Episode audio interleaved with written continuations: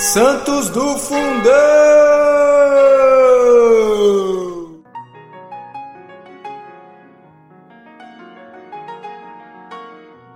Olá, amados amadas, vamos para o santo do dia de hoje, 16 de agosto. E o santo que nós vamos conhecer hoje é o São Roque.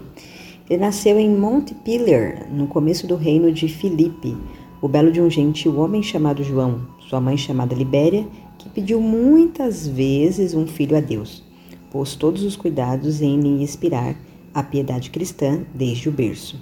Roque, cujas inclinações se dirigiam para a virtude, viveu nessa primeira idade numa grande pureza de costumes e habitou o corpo ainda tenro a suportar a abstinência e outras mortificações. Tendo perdido o pai e a mãe na idade de 20 anos, viu-se senhor de, seu, de grandes riquezas. Distribuiu aos pobres o que podia dispor.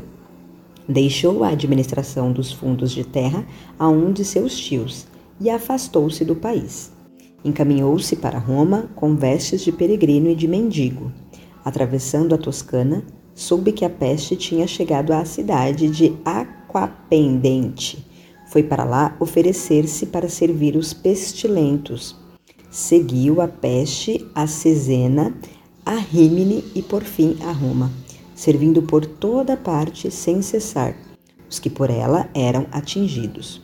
Todo o seu desejo era fazer a Deus o sacrifício de sua vida, naquela espécie de martírio, depois de se ter sacrificado vários anos e várias cidades em Lombardia, caiu doente em Placência. Para não incomodar os outros doentes do hospital pelos gritos involuntários que lhe arrancavam as dores intermináveis, arrastou-se até uma cabana na entrada de um bosque. Gente, olha isso! Né? Além de ter servido lá ajudando na peste, quando ele ficou doente, ele não queria ali é, incomodar ninguém.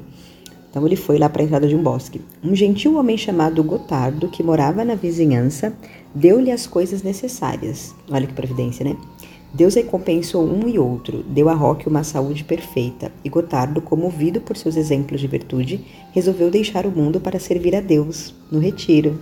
São Roque, saindo da Itália, voltou para Languedoc, com o hábito de peregrino, e foi hospedar-se numa aldeia que tinha pertencido a seu pai, e que ele mesmo tinha cedido ao tio.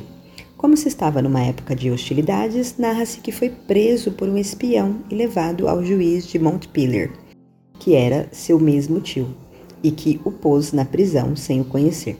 Roque, que só aspirava a viver oculto em Deus, no meio de humilhações e sofrimentos, ficou cinco anos naquela prisão, sem que ninguém se lembrasse de esclarecer aquele negócio, e sem ele mesmo disso se tivesse preocupado.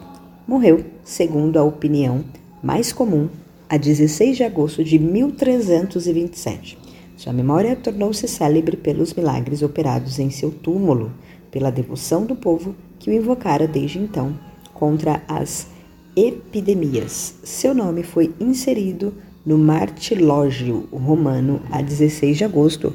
Olha aí, né? Um, um bom santo para nós invocarmos aí nas questões epidêmicas. É bom conhecer santos assim, né, gente? Quanto a nossa igreja é rica, rica, rica é, em santidade, que nós possamos nos inspirar. Tchau, tchau. Até o próximo santo do dia.